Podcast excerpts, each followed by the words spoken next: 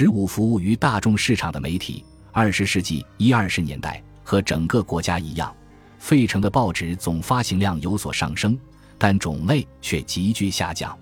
新报纸的启动成本已经高得令人望而却步，几乎没有新手出版商能够负担得起购买新设备、收购美联社或合众新闻社，也无法保证成功签下能够吸引读者的联合特稿合同。由于没有庞大的订阅基数，新报纸在通过出售广告版面而寻求资金支持的时候遇到了麻烦。出版商意识到自己可以不受新手竞争者的威胁。于是，他们开始计划合并几家报纸，成立报纸连锁机构，利用更大的规模和资金获得利润。一九零二年，《纽约时报》的持有人阿道夫·奥克斯买下了《费城公共记录报》和《费城时报》，并将二者合并。一九一三年，塞勒斯·柯蒂斯接管了《费城公共记录报》，并收购了三家竞争公司。同年，他还创办了一份晚间版的《费城公共记录报》。取代了像《呼唤》和《条目报》这样的小规模晚报。二十世纪二十年代，任何一个费城人走在利兹街上，都会感受到过去十年间发生的变化。位于第六大街和第八大街之间的报社，像《呼唤》《电讯报》《新闻界》《条目报》和《费城时报》等，都已经关闭。费城剩下的报纸已经搬进了具有纪念意义的新总部。一九二四年竣工的莱杰大厦占据了第六大道的整个街区和整条栗子大街。一九二五年，费城调查者报建造的位于北广街十八层的埃尔弗森大厦，成为费城最高的建筑之一。针对某个特定阶层而发行报纸的时代结束了。只有一九二五年创立的小报《费城每日新闻》还明显的符合一个阶级——工人阶级的利益。城市中的其他报纸试图超越自己的定位，通过内容去吸引不同阶级、性别和不同政治立场上的读者。二十世纪二十年代，《费城晚报》的报头上写着：“在费城，几乎每个人都读《费城晚报》。”十九世纪的报纸可不敢这么说。然而，因为所有的报纸都试图以同样的方式垄断这一领域，费城主要的报纸开始变得越来越相似。在当地新闻报道中表现出色的《费城纪事报》和《费城晚报》开始印发更多的国内和国际新闻。报纸的编辑们也在努力为不同品味和收入的人们提供产品和信息。《费城调查者报》为烹饪栏目的读者印发每周菜单和市场购物清单，并为他们提供了两种选择：一种是十美元的预算，另一种是二十五美元的预算。《费城论坛报》。这个城市的黑色周刊，从来不是一份大众化的报纸，因为它的办刊目的从来就不是为所有的费城人服务。然而，它却追随了那个时代的许多潮流。二十世纪一二十年代，费城论坛报开始刊登更多的专题、食谱、卡通、美容咨询和幽默专栏。许多大众市场公司在《费城论坛报》上刊登的广告与在其他报纸上刊登的广告一样。二十世纪二十年代，一些费城黑人开始接受《匹兹堡快递报》这份横跨不同城市和不同社会阶层的报纸，也显示出迎合大众读者的迹象。《匹兹堡快递报》从一开始的一整版费城新闻增加到每周二十四页，而《费城论坛报》每周也才十六页。匹兹堡快递报似乎迎合了整个大西洋中西部的工人阶级、中产阶级和上流社会的黑人利益。他刊登了大量的社会笔记、大学生专栏和游轮假期广告，但他为蓝调唱片做的广告和咨询专栏的来信显示出，他也有一批来自工人阶级的读者。大众化报纸的兴起是美国城市大众娱乐活动的一部分。曾经经常去歌剧院或音乐厅的费城上层阶级，如今开始和下层阶级听同样的广播节目。这些节目于1922年在费城开播。一些费城人曾经只在繁华的百货商场购物，还有些会去熙熙攘攘的街头市场购物。现在，许多不同阶层和种族的购物者开始频繁光顾连锁店。报纸也推动了多形式大众文化的发展。报纸上的广告开始用一种随大流的宣传方式，告诉读者他们应该尝试其他人正在尝试的东西。在一个阶级分化非常严格的时代，认为一种产品可以满足所有人的想法似乎有点愚蠢；但在大众市场营销的时代，这种想法又是稀松平常。大众媒体和营销与二十世纪一二十年代的重大事件共同作用，消除了阶级之间的一些差异。第一次世界大战让费城的精英家庭感到屈辱，他们因为战争而变得物资匮乏，不得不做出牺牲。由于战争期间办公室的男性雇员都被招募去参军，生产工作对女性工人的需求不断上升，愿意从事家政服务工作的女性随之越来越少。由于失去了佣人，许多中产阶级和上层阶级的女性开始尝试自己料理家务、抚养孩子。政府通过宣传敦促美国家庭减少肉类和小麦的消费，以便向饱受饥荒蹂躏的欧洲输送更多的食品。由于食品和燃料价格的上涨，即使是生活富裕的人也不得不精打细算。一九一七年。费城公共记录报的相对富裕的读者每周会发出三十封信，询问如何用更少的钱养活家庭。报上的多罗西购物服务栏目开始推出有针对性的销售和折扣，不再仅仅是刊登最新和最时髦的商品了。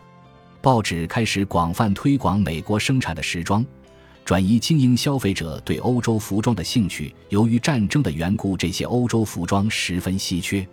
战争教会美国上层阶级家庭如何少花钱多做事，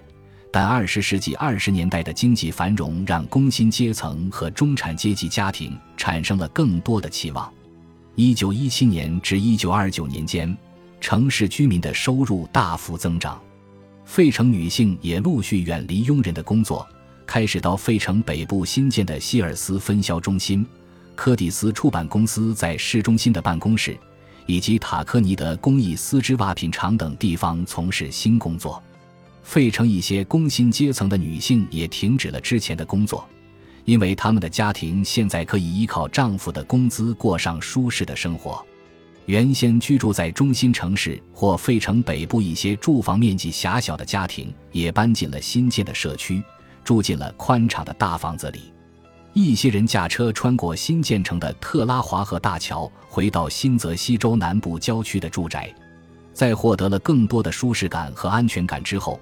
费城的工人阶级也乐于并且有选择地接受社会中上层阶级的物质生活方式。大众报纸为公众阅读和消费推出了精英礼仪和精英商品，在这个过程中，他们又重新定义了“精英”这一概念。曾经继承下来的精英地位变成了一种可以后天学习的特质，也成为一种可以购买的商品。出版商会试图通过他们为中产阶级和工薪阶层提升社会地位这一手段来吸引这两个阶层的读者。其实，最希望把中上层阶级的习惯传授给读者的是广告商，因为他们越能点燃读者对奢侈品的欲望，就越能获得更多的利润。一九二三年，金贝尔斯百货的一则广告表达了这一概念。费城作为最繁荣的城市，又迎来了新的一年。在这一年里，所有人都能心想事成，并满足自己的品味和渴望。如果报纸的读者相信他们真的有能力满足自己的品味和愿望，金贝尔斯会助其梦想成真。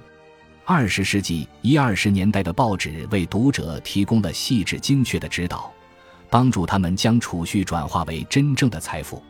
大众读者报纸上的广告，在一九零零年左右开始兜售像保险和债券这样的金融业务，直到几十年后，报纸上的广告才为读者提供了如何致富的详细指导。有的读者一无所有，只在床垫下塞有一些现金，他们甚至连一个有银行账户的人都不认识。即使是这样。在这里也能拥有一张通往安全与繁荣的地图。对于那些对金融术语和产品感到一头雾水的人，报纸也会为其做出解释。《费城纪事报》每天都会刊登一篇关于女性的金钱问题的专题，回答一些诸如什么是抵押贷款凭证，以及如何投资信托基金的问题。当然，报纸上的金融教育肯定还是有缺陷和不完整的。金融广告有时也会误导读者，或者给他们一种错误的印象，即任何人都能通过几次聪明的投资来收获大笔的财富。尽管如此，报纸还是将金融民主化了，因为他们利用现金和读者的好奇心，向读者保证人人都能获得财富，而不是只有那些有关系的人才会变得富有。为了能继续保持这种对金钱和地位的开放性，二十世纪一二十年代的记者们对美国的阶级制度以社会学的视角进行了坦率的阐释。几十年来，报纸一直在社会专栏上刊登当季出设社交舞台的少女的照片，但从未解释过出设社交舞台的少女从事的是怎样的职业。一九一六年。一位愤怒的读者写信给《费城公共记录报》晚间版的咨询专栏作家，问社会专栏的文章中让他出来这样的短语是什么意思。专栏作者大方解释说，社交舞会只是费城精英们设计出来的能让自己从大众之中脱颖而出的方式之一。作者还写道：“时尚之路的每个阶段都必须要有所改变，否则最优雅的和其他的之间就没有区别了。”这样一来，社会就要瓦解了。这样一个讽刺的回答，在十几年前是绝不会出现在《费城公共记录报》上的。这种回答也是对早期《费城公共记录报》争相报道礼仪和等级制度的一种嘲笑。《费城公共记录报》晚间版的礼仪专栏作者黛博拉·拉什态度分明却毫无讽刺地写了一篇关于阶级区别的文章。他告诉读者。某些常见的表达与只有普通人才会使用的粗俗表达方式背道而驰。他还明确地表示，使用社交礼仪是为了区分个人与大众，为了证明个人比大众更优秀。这也是报纸第一次公开讨论阶级运作的方式。之后，报纸礼仪作者教会了读者优雅的礼仪。《费城晚报》开辟了一个小专题，标题为“你的语法怎么样”。来回应读者提出的诸如“我不是吗”和“我不系吗”等问题，在该晚报的专栏《良好礼仪》中，戴博拉拉是为读者刊登出了通信模板，以供读者参考。亲爱的下划线，也许你听到我的消息不会感到惊讶，我与下划线先生的订婚消息将在下划线月下划线日在报纸上登出，但是鉴于你是我的老友。我还是希望在消息公布之前能够亲自告诉你，非常希望能向你介绍我的未婚夫，因为我相信看到我幸福的模样，你也一定会很开心。你的好朋友下划线，拉什显然是在上流社会或中上层阶级家庭中长大的，有时他认为读者和他有相同的背景，就像他在一九一六年的一篇专栏文章中提到的感谢信一样，虽然他并没有解释为什么写感谢信。对此，不熟悉的读者提出了大量的疑问，比如，在一顿简单的午餐之后，需要写一封感谢信吗？一次晚宴之后呢？在别人家待了一周呢？信里应该说什么？二十世纪一二十年代的礼仪专栏开始向所有感兴趣的读者，不管这些读者来自哪个阶级，传授上流社会的礼仪。除了教导读者如何做到举止优雅之外，报纸上还刊登广告。公然兜售社会地位。二十世纪一二十年代的广告，并没有像世纪之交的《费城公共记录报》的广告做的那样，把目标对准上层阶级，而是鼓励人们梦想有一天能负担得起精英产品。广告还提供马术课程和法语杂志，吸引读者跻身富人文化。一九二四年，一份劳斯莱斯的广告给读者提供了一个机会。让他们可以通过自己英明的选择加入某一个精英圈子。广告中写道：“劳斯莱斯车主的名单读起来就像名人录或者社会名人录，国王和王子、银行家和社会领袖、制造商、出版商、政治家，所有那些坚持在家庭生活，甚至在每一处细节中体现文明的人，劳斯莱斯是他们必然的选择。”二十世纪二十年代，广告开始印刷广告语。只在最好的店里销售，尽管这种标语试图营造出一种非我莫属的排他性氛围，但实际上远不如上一个时代的购物体系更具有排他性。因为在以前的时代，最好的东西根本不用做广告，买得起的奢侈品可以让读者尝试不同的产品，并在特定的阶级中出入自如，而不只是局限于家庭和传统所必需的生活用品。百货公司的广告把女孩的衣服标为青春少爱，好像所有的顾客都即将成为初出茅庐的少女。二十世纪的广告对美国人的收入没有任何影响，因为美国人有能力购买这些产品。但这些广告的确为任何需要并有可能购买奢侈品的人打开了各种渠道，比如抽一点埃及香烟或者尝一下香槟俱乐部的生姜啤酒。读者买到的是一点点的魅力，以及一丝上流社会生活的味道。本集播放完毕，感谢您的收听，喜欢请订阅加关注，主页有更多精彩内容。